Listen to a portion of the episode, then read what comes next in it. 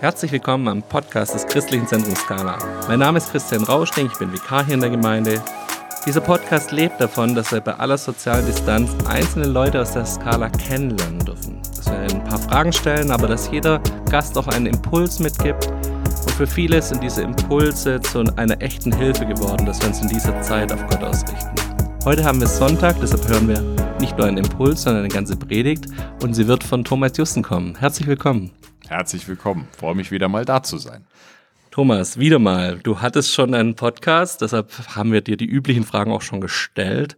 Trotzdem will ich dich kurz vorstellen, du bist Inhaber von einer Werbeagentur, machst dir auch so ganz viel Gedanken über Worte, über wie kann man was ausdrücken. Du bist mit Sanne verheiratet, ihr habt hier einen Hauskreis in der Gemeinde und du bist wahrscheinlich den meisten über deine Tätigkeit als Moderator im Gottesdienst bekannt. Danke, dass ich dir noch ein paar Fragen stellen darf vor deiner Predigt. Sehr gerne.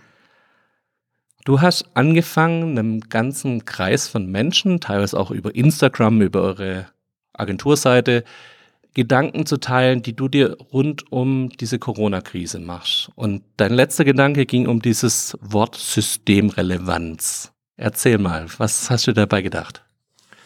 Danke, dass du da überhaupt noch mal drauf kommst. Das finde ich super.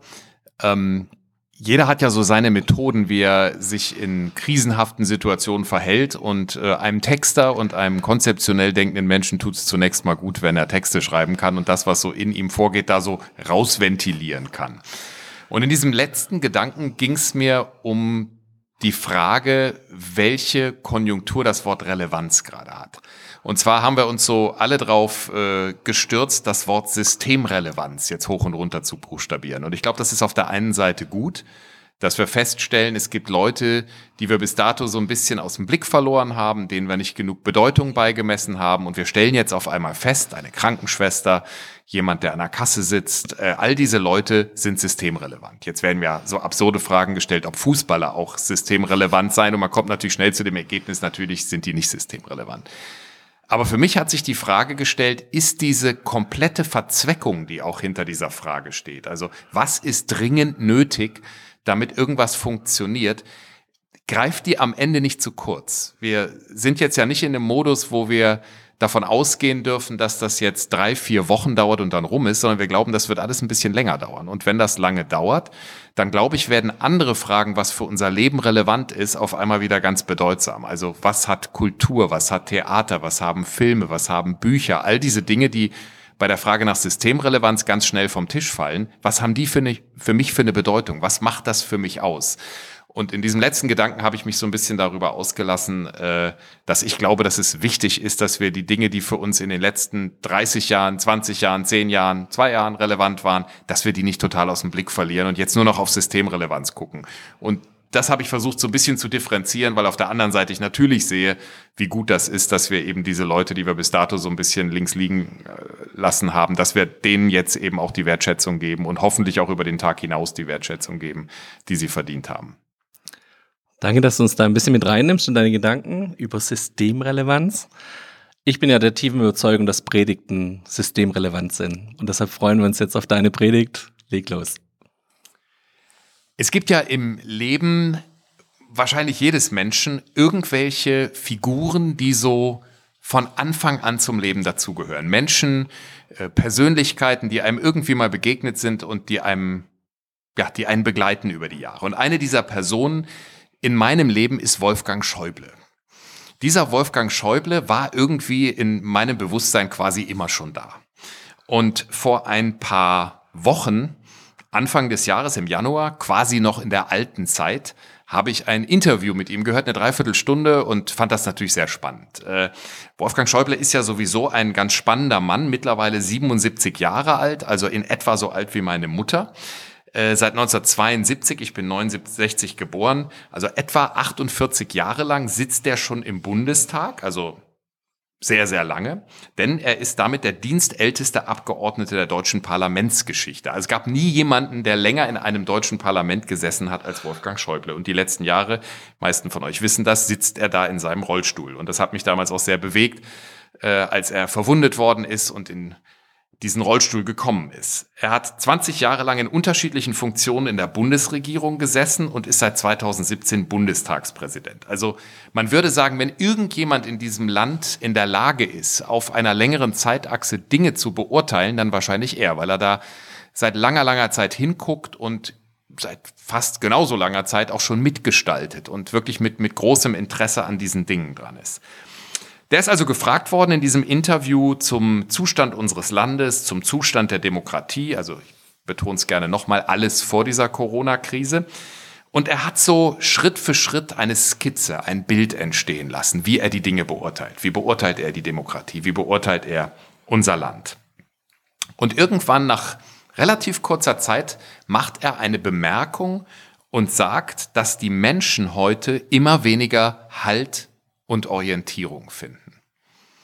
Er macht dann dafür unterschiedliche Dinge verantwortlich und sagt, auf der einen Seite glaubt er, dass die Welt der zunehmenden Globalisierung daran schuld ist und zusätzlich die superschnellen Veränderungen. Unter anderem dadurch, dass die Digitalisierung um sich greift, geht alles auf einmal rasant und für viele Menschen vielleicht auch zu rasant. Mit dem Ergebnis, dass Halt und Orientierung fehlen.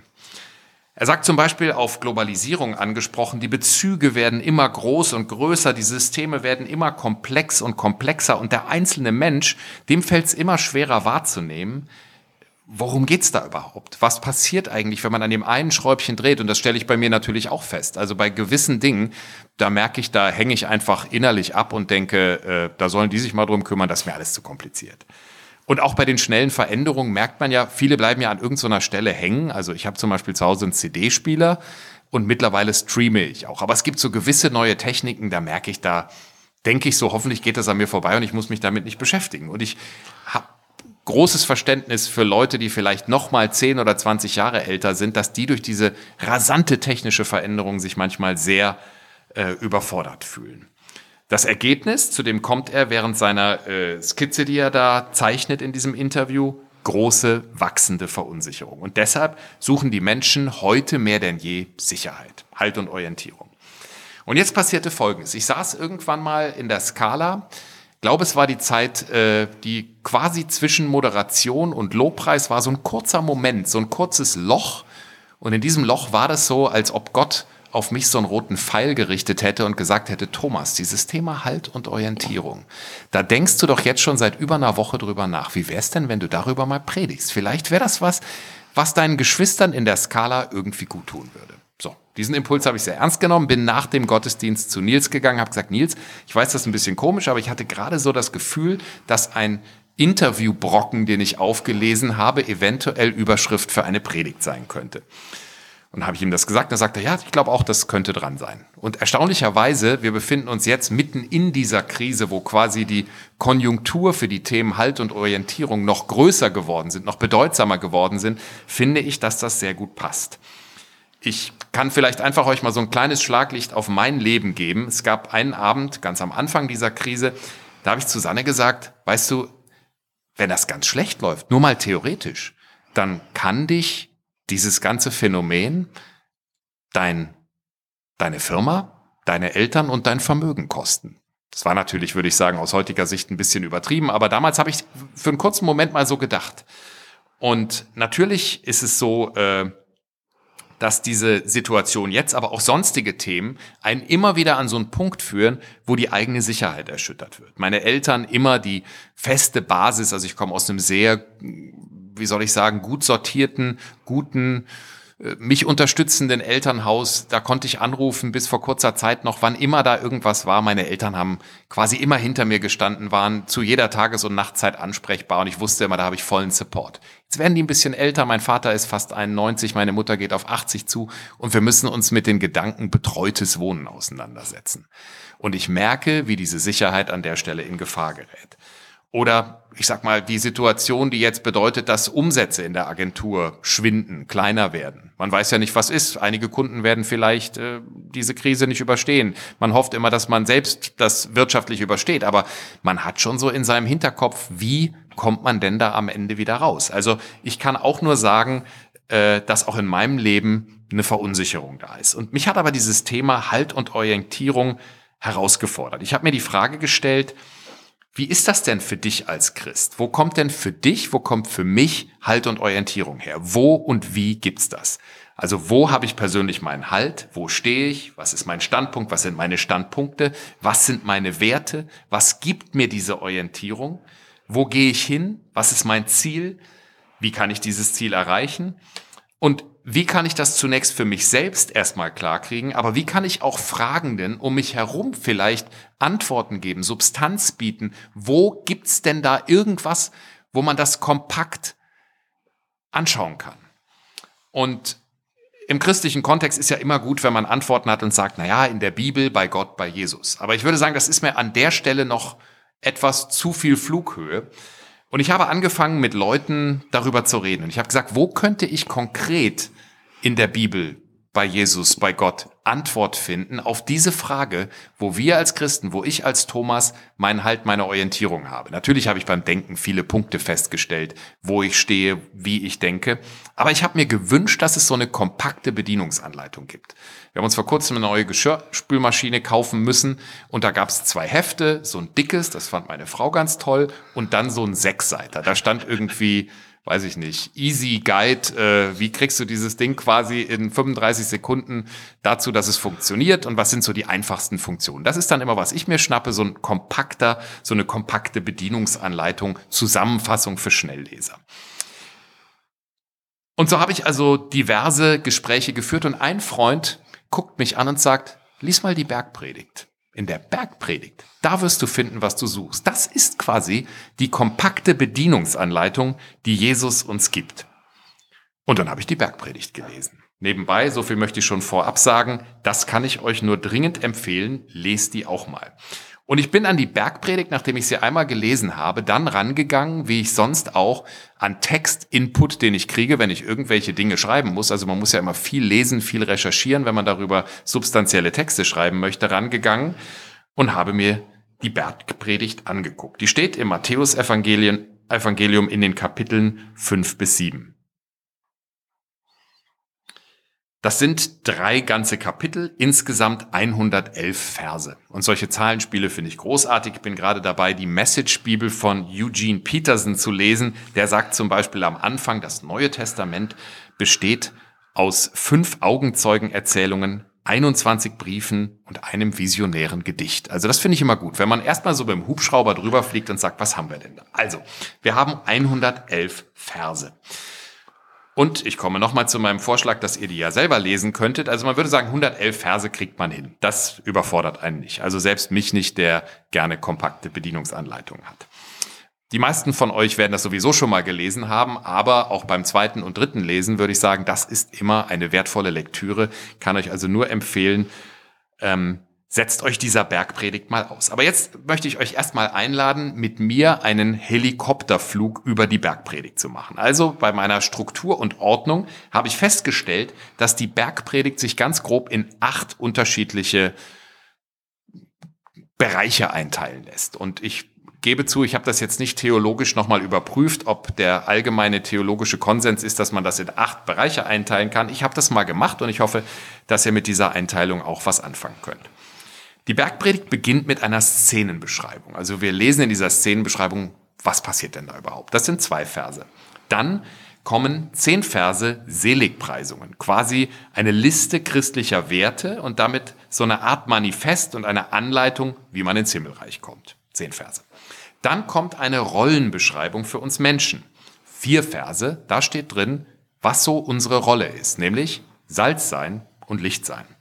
Dann kommt die Erläuterung, dass die zehn Gebote nach wie vor gelten und wie man sie heutzutage leben kann. Also wenn man so möchte, die Konkretisierung der zehn Gebote. Das sind 32 Verse.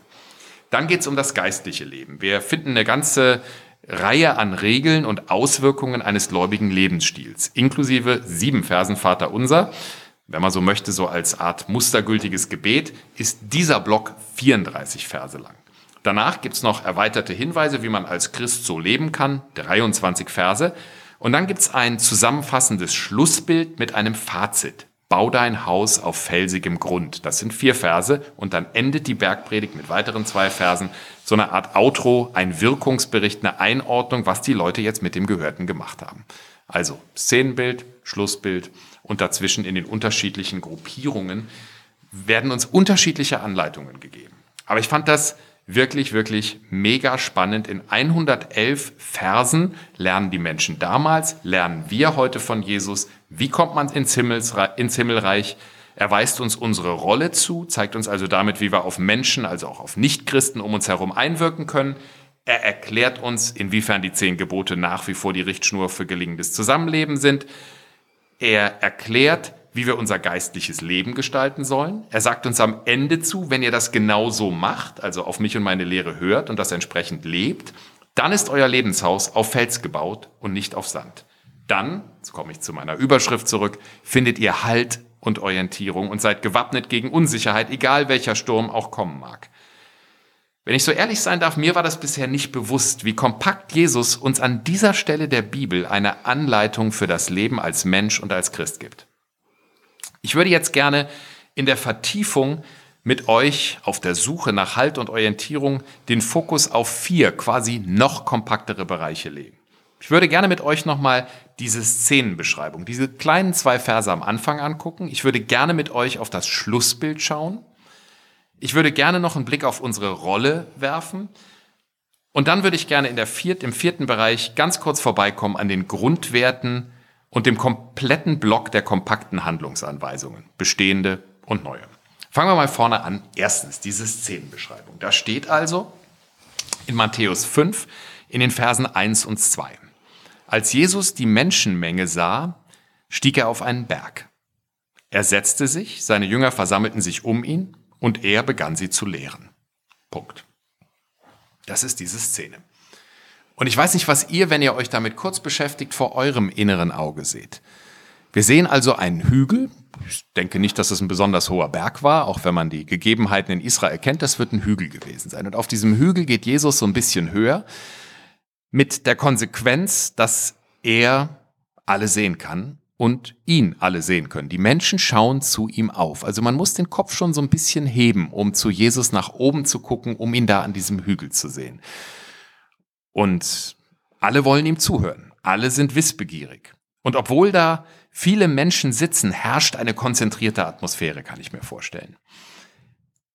Und meine Lehre, meine Erkenntnis aus diesem Bild war, wenn ich diesen Platz in meinem Leben ab und zu finde, wenn ich mich ab und zu an eine Stelle setze, wo ich ruhig bin, wo ich wissbegierig bin, wo ich konzentriert bin, wo ich zuhöre, ich würde mal salopp sagen, wo ich verstehe, Jetzt habe ich mal die Waffel zu halten und zuzuhören.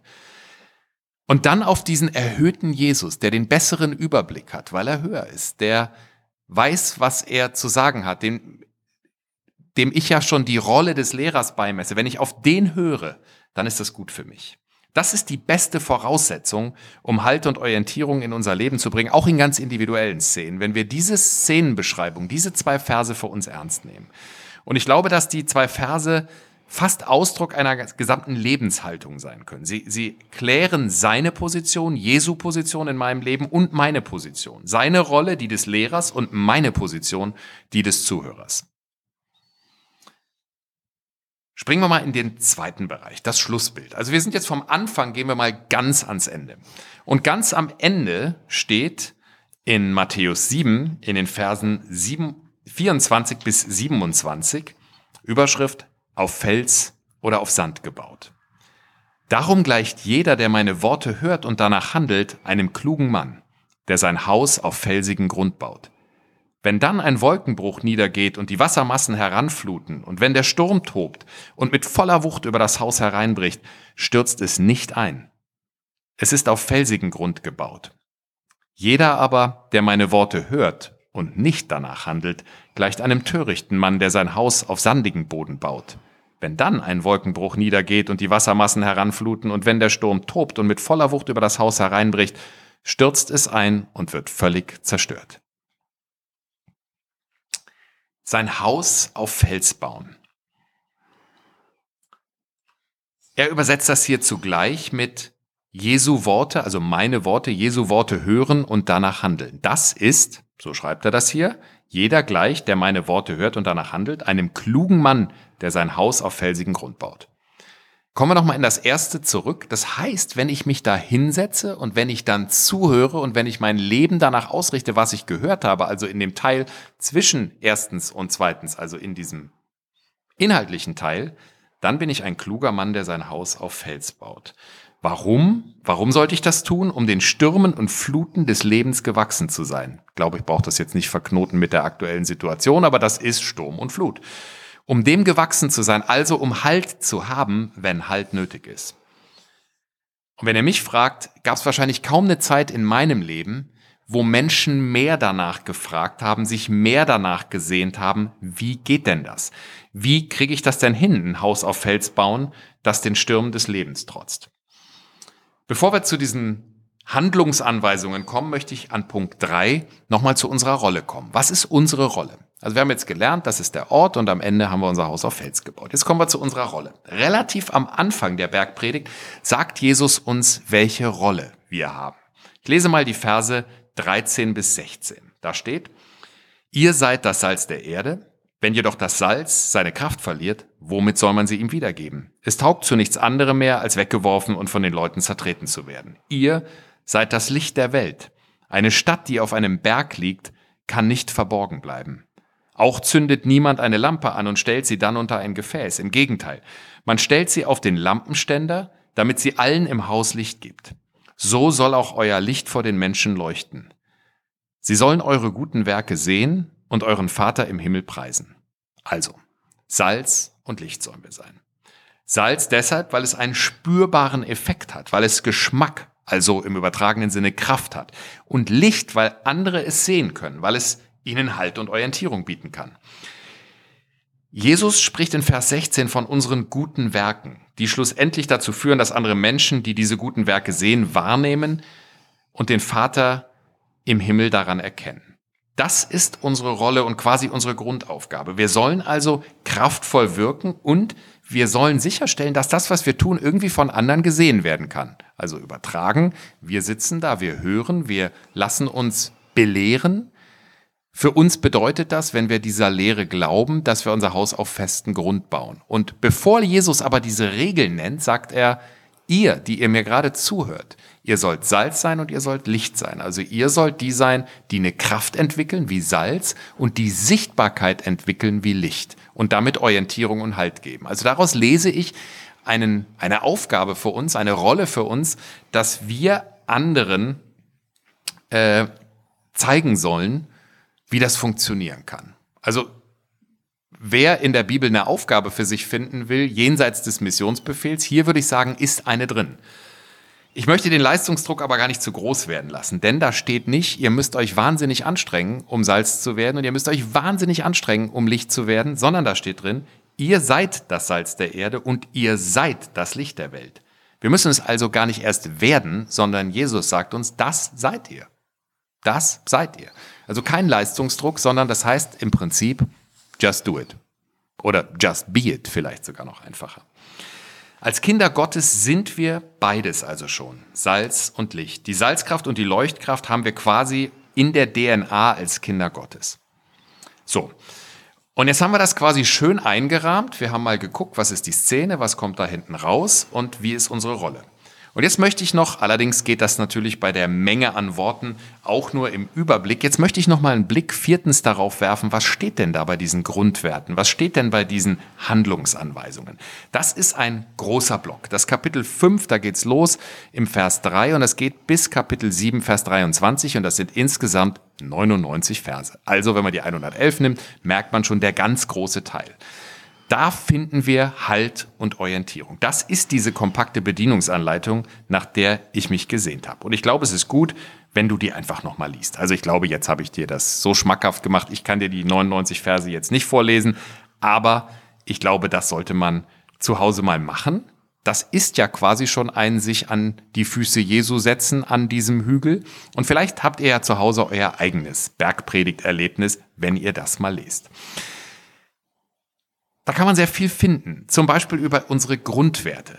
Sanftmut, Gerechtigkeit, Barmherzigkeit, reine Herzen haben, Friedfertigkeit, Standhaftigkeit, Treue zu Jesus, egal was passiert. und immer wieder erkennen, dass wir bedürftig und abhängig von Gott sind. Das immer wieder anerkennen. Das alles sind Grundwerkwerte, die konkrete Auswirkungen darauf haben, wie wir mit anderen Menschen zusammenleben. Das steht nicht irgendwie im luftleeren Raum. Das betrifft nicht nur uns selbst. Barmherzigkeit wird nur zur Barmherzigkeit, wenn andere Leute da sind. Sanftmut spürt man nur, wenn es ein Gegenüber gibt. Also das sind konkrete Hinweise, wie unser Wesen, wie unsere Art sein könnte, wie wir leben. Wie wir andere Menschen behandeln, wie wir über sie denken. Das bietet zunächst mal uns Halt und Orientierung, aber in unserer Rolle als Salz und Licht wird das ja für andere Menschen erlebbar, wird das für andere Menschen spürbar und dadurch vielleicht kraftvoll, so dass sie da irgendwie eine Orientierung draus finden können. Du findest an dieser Stelle dann auch die Informationen über die zehn Gebote und unter anderem, neben vielen anderen, erweitert Jesus das Gebot, seinen Nächsten zu lieben, hier um die Forderung, auch unsere Feinde zu lieben. In dieser Passage fordert Jesus uns auf, dass wir mit jemandem, der uns bittet, eine Meile mit ihm zu gehen, eine zweite gehen. Gerade heute ist die Bereitschaft, die extra Meile zu gehen, also mehr als nötig zu geben, umso wichtiger. Das ist, was wir gerade spüren, dass viele Menschen extra Meilen gehen und dass wir davon sehr profitieren, dass sie das tun, dass sie nicht einfach nach acht Stunden ihr Arbeitsgerät fallen lassen und sagen, das war's jetzt, ich bin fertig, sondern dass sie diese extra Meile gehen. Das ist ein biblischer Auftrag. Und alleine dadurch kann man heute den Unterschied machen, Salz und Licht sein, Halt und Orientierung bieten. Das ist ein solches gutes Werk und weist somit auf Gottes Kraft hin. Danach erklärt Jesus uns dann, wie wir mit geistlichen Themen umgehen können. Also er warnt uns zum Beispiel vor falscher Frömmigkeit. Ich würde sagen, das ist ein Hinweis, der uns heute gut tut, der wichtig für uns ist erklärt uns, wie wir fasten, mit welcher Haltung wir spenden sollen und überhaupt, wie wir mit Geld umgehen sollen, welche Bedeutung der Mammon aus Gottes Perspektive hat. Ich würde sagen, wer das liest und wer das mit offenen Augen und einem offenen Herzen liest, kann da sehr viel mitnehmen, was heute total aktuell ist. Er erklärt uns dann, wie wir beten können. Er stellt uns mit dem Vater unser ein Gebet vor, das komplett nach seinem Herzen ist. Wenn du so willst, ist das Vaterunser die Kompaktfassung dieser Kompaktanleitung. Da steckt nochmal super komprimiert alles drin, wie wir uns an Gott wenden, was wir vor Gott bringen können. Etwas später warnt er uns dann eindringlich vor Selbstgerechtigkeit, weil er weiß, wie sehr wir Gefahr laufen, andere kritisch, und selbst aber unkritisch, also zu gut zu beurteilen. Wer sich das mal überlegt, dass das alles schon so alt ist und dass das in diesen kompakten 99 Versen ist, ich finde es völlig verrückt. Er konkretisiert dann in Kapitel 7, Vers 12 mit der goldenen Regel den Umgang, den er uns Menschen empfiehlt. Da steht im Vers 12, behandelt eure Mitmenschen in allem so, wie ihr selbst von ihnen behandelt werden wollt. All das sind Hinweise, wie wir menschliches Zusammenleben aus Gottes Sicht gestalten können, gestalten sollen. Wir erleben durch diese Hinweise zunächst Halt und Orientierung für uns selbst. Wenn wir ich sage es nochmal, Salz und Licht, durch unser Handeln dann für andere sichtbar und erlebbar werden, können wir ihnen helfen, ebenfalls Halt und Orientierung zu finden. In dem, was wir da an Werten, aber auch an Richtschnüren, an, an Handlungshinweisen finden. Wir merken, dass wir bei diesem Lehrer, dass wir bei Jesus gut zuhören sollten, denn er verspricht denen, die gut zuhören, das ist dieses Schlussbild, dass ihr Haus auf Fels gegründet ist und damit sturmsicher. Wenn man ihm zuhört, wenn man seinen Lehren vertraut und sie befolgt, dann wird unser Haus sturmsicher. Ich weiß, das war jetzt quasi im sehr großen Überflug, sehr schnell die Zusammenfassung dieser 99 Verse. Ehrlich gesagt war es ja nicht mal eine Zusammenfassung. Es war mehr so ein Schlaglichtblick. Ich will euch Lust machen, ich will euch ermutigen, diese 99 entscheidenden Verse mal komplett zu lesen und ich bin sicher, ihr findet die alle. Für mich war das ein großer Segen. Für mich war das großartig, gerade in dieser Zeit die Bergpredigt neu zu entdecken und zu merken, dass Gott meinen persönlichen Wunsch nach einer Kompaktanleitung mit dieser sehr, sehr bemerkenswerten Stelle im Matthäus Evangelium ganz konkret, ganz persönlich beantwortet hat. Wer also in diesen Tagen Halt und Orientierung sucht, kann sie für sich und in der Verlängerung dann auch für andere genau an dieser Stelle finden. Wenn wir uns als Christen unserer Werte, Überzeugungen und Grundprinzipien bewusst sind, wenn wir auch in der Krise wissen, wo unser Haus steht, nämlich auf felsigem Grund, dann, dann können wir auf andere positiv und stabilisierend wirken. Wenn wir selbst wissen, dass wir zuhören zu den Füßen Jesu und bei seinen konkreten Hinweisen Halt und Orientierung finden, dann können wir für andere Salz und Licht und damit Halt und Orientierung sein. Wer Jesu Lehre, wer christliche Werte und wer christliches Leben verstehen will, wer Salz und Licht sein will, der wird hier fündig. Und so schließe ich mit einem letzten Bibelzitat aus der Bergpredigt, aus Kapitel 7, Vers 7. Bittet und es wird euch gegeben. Sucht und ihr werdet finden. Klopft an und es wird euch geöffnet. Also, lasst uns suchen, lasst uns fragen, gerade jetzt, und wir werden finden und wir werden Antworten kriegen. Ich bin sicher, dass wir und die Menschen in unserem Umfeld auf diese Art und Weise genau das kriegen, was wir jetzt brauchen. Und ich möchte gern zu Wolfgang Schäuble zurückkommen. Die Menschen in dieser Zeit vermissen mehr und mehr Halt und Orientierung. Da können wir es finden, direkt bei Jesus, wenn wir bereit sind, uns zu seinen Füßen zu setzen und ihm zuzuhören. Viel Freude bei der Lektüre der Bergpredigt. Amen. Amen. Thomas, herzlichen Dank dir für dieses Thema, das mich total angesprochen hat. Ich hatte letzte Woche ein Bild, wo ich so bei meiner Gebetszeit gesehen habe, so, so ein Haus, das auf so einem Fels steht, mitten im Sturm und wo Gott mich aufgefordert hat, gesagt, mach die Rollläden auf, damit das Licht zu den Fenstern rausstrahlen kann. Daher, du hast genau mein Thema getroffen. Es hat mich nochmal genau ermutigt, dass ich auch Orientierung geben darf, Menschen um mich herum, dadurch, dass ich meine Rollläden aufmache, Licht rausstrahlen lasse in den Sturm hinein. Und du hast mir gerade noch ein schönes Bild geschenkt, was das auch für mich nochmal schön illustriert, dass dieses Haus auf diesem Fels im Sturm vielleicht sogar die Aufgabe eines Leuchtturms hat. Das ja. ist ja wirklich großartig. Vielen Dank. Und so wollen wir einfach für euch noch beten, dass ihr Leuchttürme seid und dass ihr Leute seid, die auf der einen Seite Halt und Orientierung erleben in Jesus. In der Bergpredigt könnt ihr es finden. Und wir wollen euch dazu segnen, dass ihr einfach auch für andere Menschen in eurem Umfeld Halt und Orientierung sein könnt. Thomas, magst du uns noch segnen, bitte? Ja, sehr gerne. Jesus, es ist großartig, dass wir immer wieder erleben, dass in Momenten, wo wir uns zu deinen Füßen setzen, wo wir bereit sind, auf dich zu hören, uns von dir belehren zu lassen, wir in hohem Maße bereichert und beschenkt werden.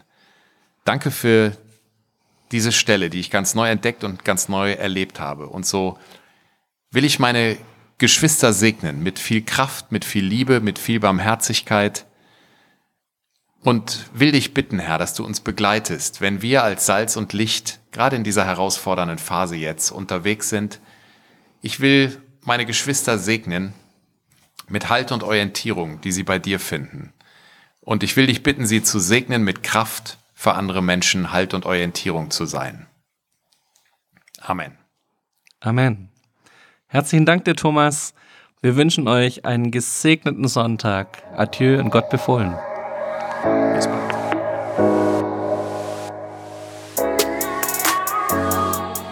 Das war der Podcast des Christlichen Zentrums Scala.